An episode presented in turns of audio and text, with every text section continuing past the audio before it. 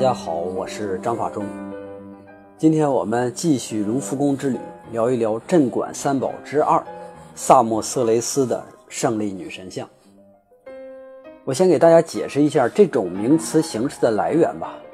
我们总是能听到一些古代雕像的名字叫某某某的什么，这个某某某一般都是指的它的发现地点，而后边的这个什么就是它的身份。上一期我们聊的米罗的维纳斯，就是指的在米罗岛上发现的维纳斯的雕像。在卢浮宫里和米罗的维纳斯同一个展厅里边，还有三个其他的维纳斯雕像。由于他们的诞生时代都比较久远，我们很难确定它的创作者，所以只能用地名来特指某一尊维纳斯。当然，这都是对于常见的主题来说的。有一些很特殊的，比如说像制铁饼者。不用任何前缀，咱们都知道他是谁，因为他只有那一个。一八六三年的时候，萨摩色雷斯岛上的当地人发现了一堆大理石的残片，大大小小一共有几十块。他们很快就把这个事儿报告给了当地的法国领事。这个法国领事一看挺高兴，于是呢就把这些碎片收拾收拾，运回了巴黎，进献给了当时的皇帝拿破仑三世。这个拿破仑三世和他的大爷啊差不太多。都是属于酷爱艺术。想当初，拿破仑一世征服世界的时候，就是一路征服，一路抢劫。但凡他喜欢的好东西，全都带回巴黎。所以，在他执政的那段时间里边，卢浮宫的藏品数量剧增。但是，拿破仑也有拿不回来的宝贝儿，比如说他在意大利发现了这么一组雕像，哎，实在是喜欢。但是这组雕像呢，又太重了，以当时的技术是不可能把它移动的，更别提把它带到巴黎了。好在拿破仑不是一个狭隘的征服者，他先是把这个雕塑呢保护起来，然后派了一批法国的艺术家到跟前来临摹，等到差不多了，回到巴黎再仿制一个放到了自己的家里。我们现在还能在卢浮宫和它周围看到不少的仿制的古罗马的作品，都是这么来的。因为拿破仑本身喜爱文物，喜爱艺术品，所以他在海外的大臣们也就挖空心思来为他筹集。米罗的维纳斯就是当时法国军队从希腊农民手里边花了八千个银币买回来的，而这尊胜利女神像呢就更便宜了，因为它都算不上一个雕像，它就是一堆碎片而已。当时那个法国领事就用了买废品的价钱买下了这堆碎片。那个希腊农民和这个法国领事都没有想到，这堆碎片运到巴黎的时候，被艺术家们重新组装之后，居然就变成了卢浮宫的镇馆之宝。咱们大伙儿可以算一下账，八千个银币对于一个希腊农民来说，那可能是一笔不小的财富；但是对于一个国家来说，这几乎都不算是钱。而这两尊雕像经过了二百年，它们现在的价格到底能翻上多少倍？如果它们不是非卖品，那它们的价格一定是一个宇宙级的数字。在拿破仑一世下台之后，法国的政局一直很动荡，但是对外国的艺术品的那种购买。却一直都没有停止过。说购买是好听一点，反正总而言之吧，他们是通过各种手段来扩充卢浮宫的藏品目录。直到二十世纪之后，卢浮宫呢才组织了几次像样的归还文物的行动。这个时候呢，希腊人就提出让法国归还这两尊雕像，但是都遭到了拒绝。理由很简单，这两尊雕像不是我们抢的，这是我们买的。这个理由是没法辩驳吧？这个希腊人呢，也只能就是忍了。谁让当年古希腊的那个雄风现在已经不在了呢？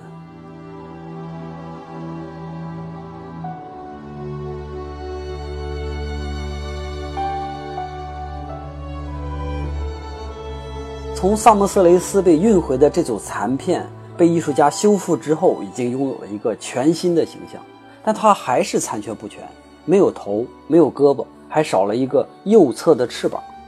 经过艺术家们的讨论，他们决定别的不管了，但是要补齐这对翅膀。于是呢，他们就镜像了一只左翼，把它安到了身体的右边。在我们参观的时候，可以看得到这两只翅膀是一模一样的。如果你换几个角度仔细看，你会发现它的左翼非常的完美，但是右翼会有几个角度看起来很不舒服。而在这个时候，就最能分辨参观者的艺术素质了。懂行的人会在左侧四分之三角度拍照。因为这是它的最佳角度，不懂行的那就是三百六十度无死角照一遍。不过我还是推荐大家不要急于去照相，等听我讲完了，它的美就自然而然能留在你的脑子里了。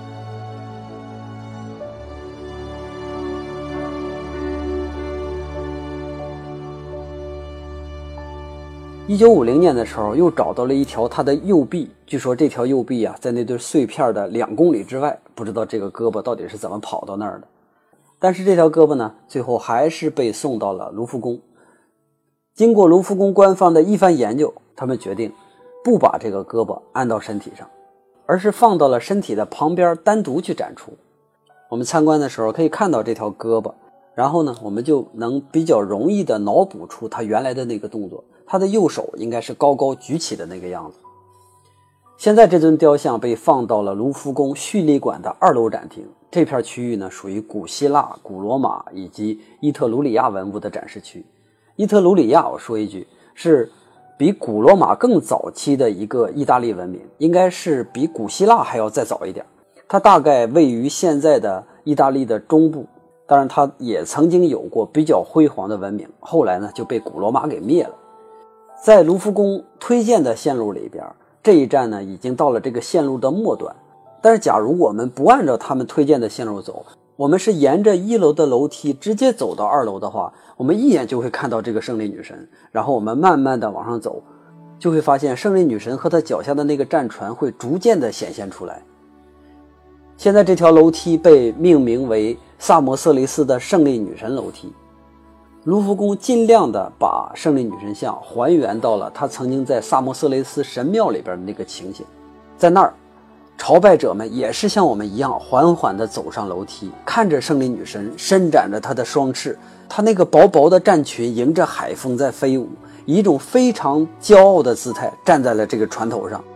可能是由于她这个形象实在是太好了，所以它会导致我们参观的人产生一种错觉。好像这个胜利女神正在带着凯旋的勇士们从远处向我们乘船驶来一样，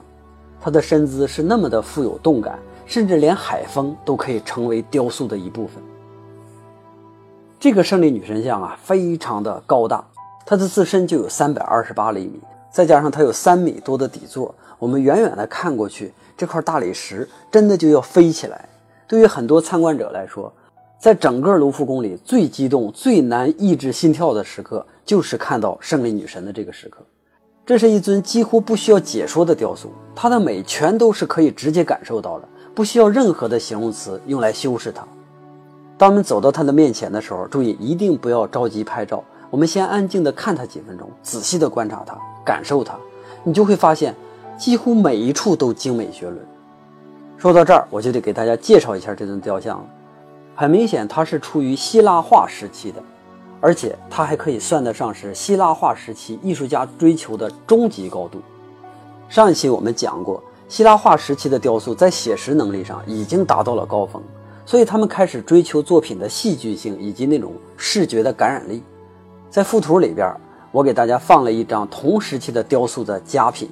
叫拉奥孔群像。这组雕像啊，表现的就是特洛伊的祭司拉奥孔和他的两个孩子正在被巨蟒杀死的一个瞬间。我们会发现，雕塑里边在古典时期的那种宁静不见了，取而代之的是那种激烈的运动感。人物的那种端庄呢，也被强烈的情感所取代。艺术这种东西呢，从来就没有过唯一的解释或者是答案，所以我们不能简单的说古典时期更好，还是希腊化时期更好。评判的标准在我们每一位阅读者的心里，但是很明显，希腊化时期的雕塑要比前人之作更加的具有艺术的那种张力，这是不可否认的。就从胜利女神像来说，它的视觉冲击力就是非常的强，它调动了几乎一切可以调动的元素，只要我们看一眼，就会形成一个难以磨灭的印象。我们看到它的身体稍微向前倾，据说它摆放在神庙里边的时候。他的身体是站在一个很高的地方，是倾斜着向我们站着的，所以我们从山下往高处走的时候，会看到他俯视着我们。然后他的左肩和右腿向前，这说明他的身体正处于一个向前的运动当中，而他的翅膀呢，正是最大限度的张开，好像要平衡那种急速向前的身体。这个时候，速度和平衡这两者完美的体现在了这块坚硬的大理石上。让我们忘掉它是一个大理石，它好像真的就是一个神明正在飞下来，正在飞向我们。胜利女神在希腊神话里边最出名的就是她的速度，或者说她的神力呢，就是她的快速。她除了代言战争的胜利以外，她还是奥运会的形象代言人。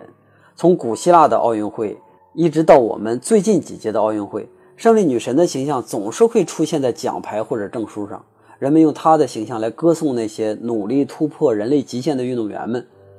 和胜利女神一起出现的呢，一般都是月桂花环，因为月桂花环也代表着一种荣耀。在古希腊的运动会上，第一名得银牌和花环，第二名得铜牌和花环，第三名只有铜牌。可见这个花环在当时是一种非常重要的荣誉。说到这儿，可能有听众问：为什么第一名得的是银牌，那金牌去哪儿了？这是当时古希腊一种非常主观的安排，因为他们可能觉得金子比较世俗，配不上这种荣耀吧。古希腊人在各个方面都非常努力地突破自我，无论在文化方面、在竞技方面，还是在艺术方面，他们的雕塑作品从一开始的单独模仿，到后来的独立创作，一直有那么一股创新的力量在鼓动着这些雕塑家们。经过了几百年的努力。他们终于可以造出我们今天看到的这座胜利女神这样完美的雕像来。从胜利女神的造型上，我们就能看到，艺术家们在那个时期已经完全掌握了如何准确地利用身体的各个部位，来创造出一个协调的又富有美感的动作。在这个身体的处理上，胜利女神很像上期我们讲的维纳斯，那都是一样的完美，一样的年轻，充满了律动。但是在衣服的处理上，我觉得胜利女神又进了一步。我们仔细看一下她的衣服，她的上身被海风吹落了一半，露出了内侧的圆润的肩膀，然后剩下的衣服呢就被海水打湿，紧紧地贴在了皮肤上，隐隐地出现了丰满的乳房和她那个平坦的小腹。这个衣服和身体就好像一对恋人一样，若即若离。现在我们流行的湿身照就是这个状态。但是到了她下身的裙子，这对恋人就好像吵起架来了。我们看到她那个百褶裙，除了衬托出那双腿以外，这个裙子自身也在海风的那种吹拂下非常有力的在飘扬，就像一面旗帜一样，仿佛我们都可以听到大风吹动布料的那种啪啦啦的闷声。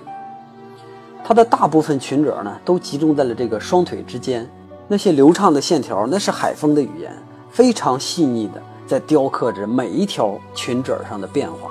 在她身后的裙子呢，还有那么一块鼓满了风，特别骄傲地站在那儿，就好像我们刚才说的那对恋人吵架，那个女孩正在对自己的男朋友咆哮一样。如果说维纳斯她是古典的、端庄的，那这个胜利女神就是浪漫的和激昂的。我们看到这个充满斗志的、充满激情的雕像，它已经完全不是以前那种沉醉在自恋当中，充当人们对生活的一种幻想。他现在这个形象更像在大声的叫喊，在催促，就像摇滚乐一样，让你没有办法保持平静。说到这儿的时候，我就想起了在一八三一年曾经在卢浮宫的一个沙龙展里边展出的一幅油画。这个画里边的主要角色看起来就像一个没有翅膀的胜利女神。我们看一下简介里边的这张图片。这幅画就是浪漫主义大师德拉克洛瓦的传世名作，叫《自由引导人民》。它还有另外一个名字，叫《一八三零年七月二十七日》。咱们对比一下画里边的自由女神和雕塑里边的胜利女神，她们俩就是相似的动作、相似的衣着，甚至是相似的精神。当然，这只是一个巧合啊，因为德拉克洛瓦并没有借鉴这个胜利女神。甚至他都没有见过这尊雕塑，因为这幅画展出的三十年之后，雕塑才被人发现的。咱们不得不说，这种巧合好像就是冥冥中的一种必然，因为德拉克洛瓦所代表的那种浪漫主义，他正好是继承了希腊画时期的那种精神。他的画面里边永远的不缺少激情。和德拉克洛瓦相对的是他那个宿敌，就是安格尔。安格尔继承的呢是古希腊古典时期的那种精神。它是一种很抽离的、很克制的美，它俩是完全不一样的。以后我们有机会还会讲到这两个宿敌之间的故事。除了这个油画和这个雕塑之间的巧合以外，其实还有另外一件事和他们也搭在了一起，就是在雕像被发现的第二年，有一个法国人写出了一本同样经典的长篇小说，叙述的呢正是1830年7月27日那个故事。在他的故事里边，第二代的主人公就是在这一天举起了象征自由的那个三色旗，就和自由女神引导的下边那所有的斗士是一样的。那种精神和胜利女神所传达出来的那种精神也是非常契合的。这部小说就是雨果的那个名著《悲惨世界》。这三个作品都是在颂扬勇气、决心、信念这些人类的美德，他们用的呢也都是同样的慷慨激昂的方式。从这三个传承里边，咱们不得不说，古希腊人所留下的东西就是我们永远都用不完的宝藏。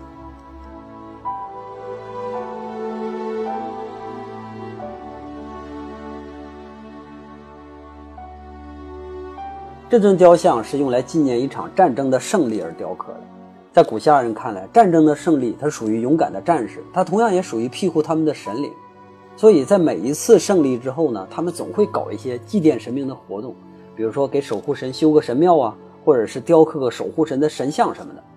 雅典在击败了波斯大军之后，就开始兴建卫城，而且在卫城里边，他们就修建了他们的守护神雅典娜的神庙。由于这次胜利实在是太伟大了，所以修建雅典娜神庙的时候也真是下了血本。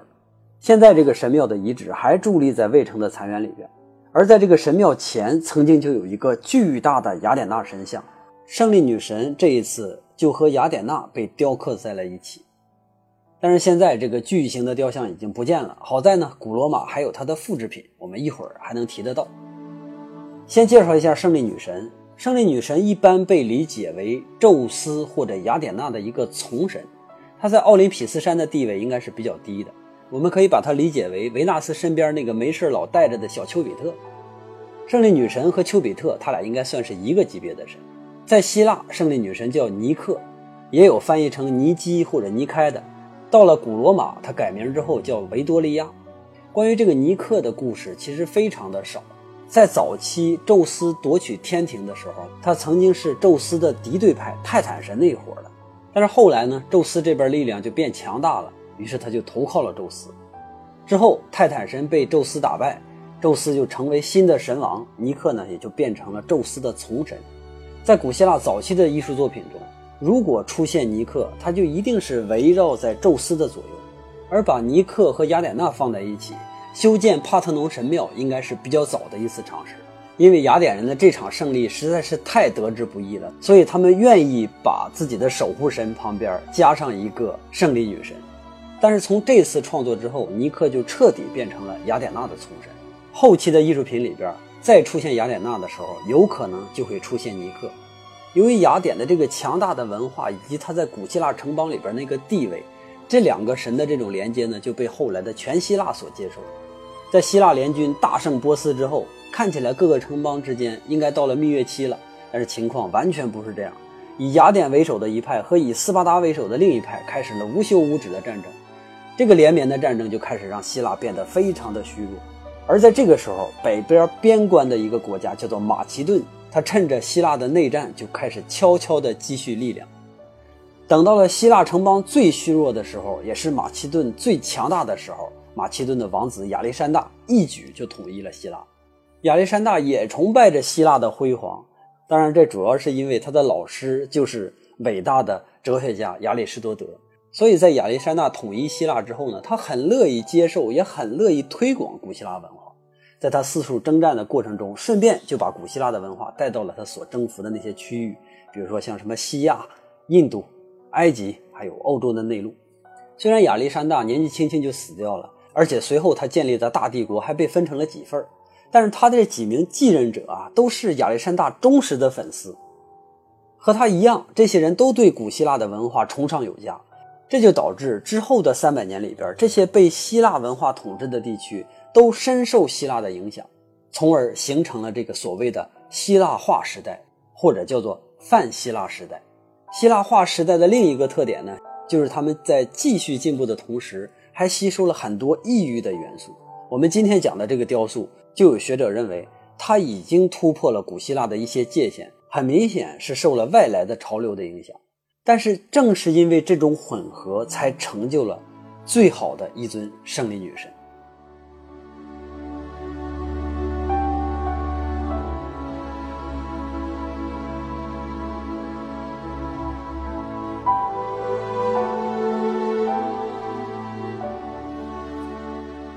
接下来我就要给大家介绍两个跟胜利女神有关的雕塑作品没有对比就没有伤害我们对比之后就会知道萨莫色雷斯的胜利女神到底有多么的伟大。我们先看一下声音简介里边的第三张图片，这是罗马时期的一个仿制品，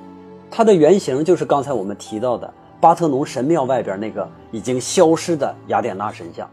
据推测，这个十二米高的巨型神像是由木头做成的，但是它的外层铠甲都是用黄金铺就的，而雅典娜的那个皮肤部分呢，是用象牙来拼贴成的。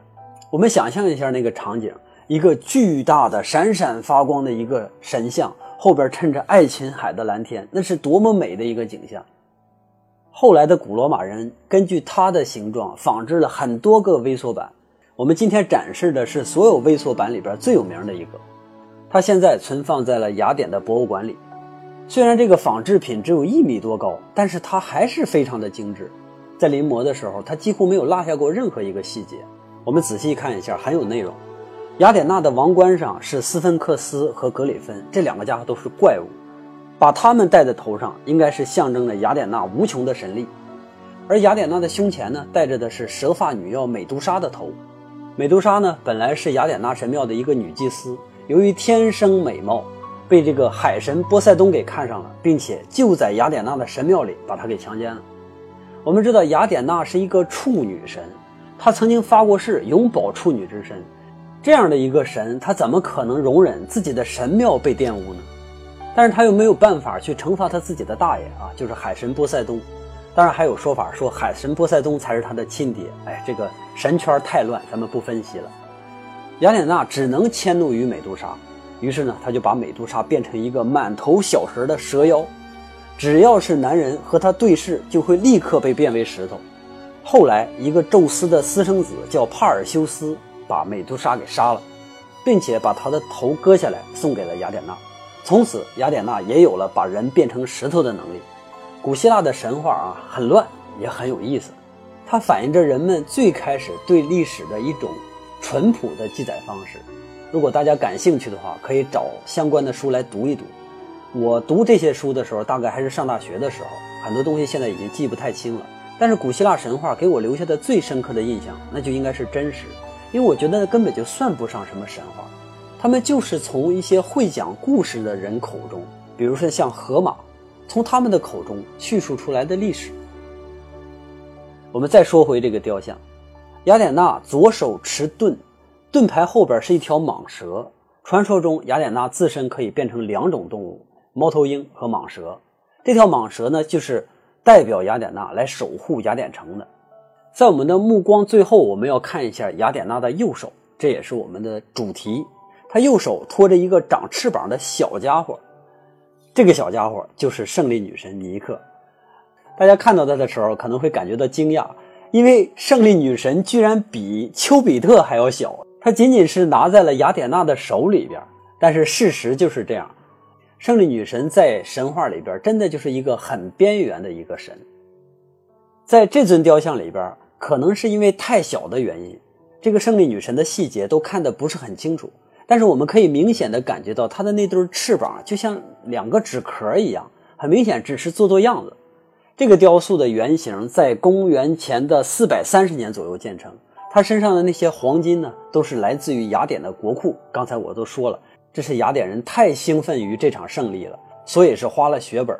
但是雅典国库的黄金呢，应该属于公有财产，所以这些黄金每年呢都要有专门的人拆下来称重。称到准确无误之后，再把它镶到雕塑的身上，这么方便的一个提款机，怎么可能保存太久？现在它彻底找不到了，真的是在情理之中。到古罗马时期，仍然有人可以到这儿来临摹仿制，这就说明它至少曾经存在超过六百年，这本身就已经算个奇迹了。现在丢了也不丢人。接下来我们看第四张图片，是来自于奥地利议会大厦门前的雅典娜女神雕塑。这个雕塑建于十九世纪的末期，连同它背后的议会大厦都是完全按照古希腊的样式所建的，或者说是按照巴特农神庙的样式所建的。这种模仿式的建筑本身的格调并不是很高，所以你要到维也纳去旅游的话，不一定非要到这儿来看。我之所以把这张图片放上，仍然是要说明雅典娜和尼克之间的关系，同时呢，也说明尼克的价值。在这个雅典娜的手里边，尼克手持着月桂的花环，又回到了他的老本行。虽然它很小，但是我们还要看一下它的翅膀。这个翅膀和刚才那一张的那个翅膀又是不一样的。刚才的很简陋，这个呢很精致，但是这个精致一点儿都不生动。我啰里啰嗦说了这么半天，其他的胜利女神的雕像，可能有的听众会问。一个如此小众的，或者说微不足道的神，怎么可能突然间出现这么一尊伟大的塑像来纪念他呢？我想，可能是存在一些小的城邦，它的守护神就是尼克，这是有可能的。还有一种可能呢，就是这个城邦的执政者恰好特别的喜欢尼克。但是，我认为以上的这两种可能都是比较小的可能，一定还有一条不可忽视的原因。我觉得这个原因就是。古希腊它的雕塑的发展已经到了这种程度，必须要找一个突破口去释放自己的能力。我们来对比一下这三幅雕塑的翅膀，这个时候我们就会发现，萨莫色雷斯的胜利女神，她这双在之前在之后都从来没有出现过一幅如此栩栩如生的翅膀。其他的，要不然非常的稚嫩，就像刚才我们提到的像纸壳一样的翅膀，那大概就是个意思。你肯定想象不到，一个神会依靠那样的一对东西飞起来，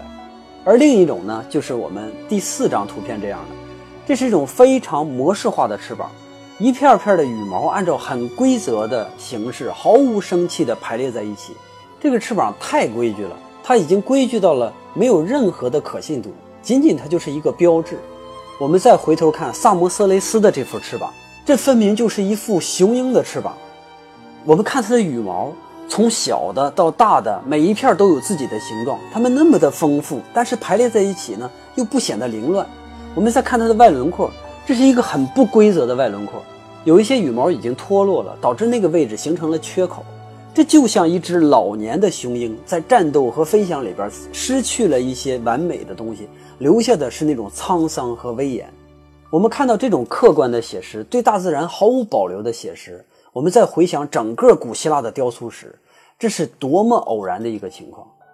古希腊人虽然注重观察，但是他们一直恪守着“完美”这两个字儿，所有的人物形象都必须是完美的。如果你仔细找，你会发现整个古希腊所有的雕像都是年轻人，他们的身体都一个样，饱满圆润，没有一个瘦的，也没有一个胖的，他们的面容都是那么的标准，很难让你从这个形体特征上分辨出这个人物是谁。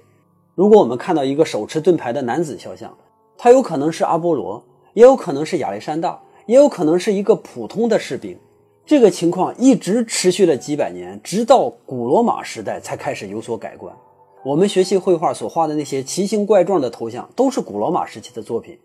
但是古罗马也仅仅是在肖像方面更加真实，有所突破，在对动物、植物的描绘上，仍然是停留在标准化和概念化的那个阶段。那么这对翅膀是不是在那个时期有点太格格不入了？能够雕刻出这样的一副翅膀，如果不是长期的对动物的那种研究，反复的多次的去试验，是不可能去达到这种效果的。这绝对不是一次偶然，这说明在希腊化时期，艺术家们就已经开始偷偷的向多元去探索，已经不满足于这些完美的东西，他们开始贪婪的，而且是敏锐的去搜集这个世界上所有那些真实的美感。一有机会，他们就要把它留在自己的作品当中。但是非常可惜的是，萨摩色雷斯的胜利女神是唯一一件可以证明他们曾经努力过的作品。它大概在公元前二百年左右被雕刻出来，但是出于某些原因，这种尝试又被迫停止了。这一停就是一千八百多年。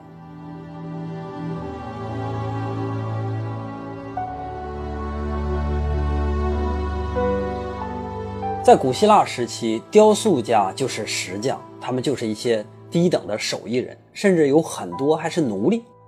和我们现在理解的一些艺术家是完全两种社会地位。尤其是在古拙时期，古希腊的各个城邦都在崇拜着异域的文化，像什么埃及的、古代西亚的呀，他们那些高度发达的文明都是古希腊的模仿对象，而本土的手艺人呢，相比起来自然要低人一等。每当希腊人看到外来的那些精美的器具、雕刻，这些希腊人就会痛心疾首。我们怎么就造不出这么美好的形象呢？而当时这些人是这样的钟爱艺术，或者说钟爱美，说实话这一点挺难的，因为艺术本身是人类所有需求里边比较靠后的那一个，人们需要花时间来审视艺术品，需要思考，需要对比，也需要对它做出回应。只有全社会物质水平和教育水平达到了某个高度的时候，艺术才会繁荣。在公元前那个时期，真的是没有哪个民族能像古希腊那样，艺术有着那么灿烂的绽放。他们仅仅是花了几百年的时间，就从一个模仿者变成了世界上最优秀的。相比之下，我们看古埃及和古代西亚的艺术，就一直持续了两千多年，几乎就没变过什么样。我认为古希腊艺术之所以能进步这么快，有这么几个原因。首先，比较重要的是当时的市场化。古希腊人对美的这种热爱，导致艺术品从来就不缺乏市场。艺术家呢，你就负责创造，只要你东西做得好，就一定会有人来支持。但是你要做得不好，那就一定会被市场来淘汰。因为当时的全体希腊公民都是非常优秀的评判者，这一点是基于古希腊重视教育得来的。其实，古希腊拥有文字的时间要比其他文明晚很多。但是，他们一旦有了文字之后，全体希腊人都开始学习，开始思辨。在那几百年里边，古希腊出现了大量的哲学家，我们知道苏格拉底、柏拉图、亚里士多德等等等等，他们的思想在不停地鞭策着希腊人向前，这就造成了古希腊全民的眼光高，同时都是比较合格的艺术评判者。相比一下，我们今天的中国。也有很广阔的市场，但是我们缺少评判者，我们普通民众大多数还不具备这种评判能力。正是因为我们能力的缺失，就会导致我们在选择的时候盲从他人、盲信他人，这就促成权威的出现以及权威的腐败。比如说，我们有不明白问题的时候，会选择先上网看一看，而网络给我们提供的本应该是公正的答案，即使它不够公正，但至少它应该是中立的。但我想大家都知道，我们现在能搜索出来的答案到底是什么样的。好，今天的节目就到这儿了。卢浮宫一共分成四层，每一层都有很多伟大的陈列在等待着我们。这两期我们通过两尊雕塑已经了解到了古希腊的这一部分。下一期呢，我会带大家继续走，通过法国本土的装饰艺术来回到那个富贵无比的帝国时代。咱们下期再见。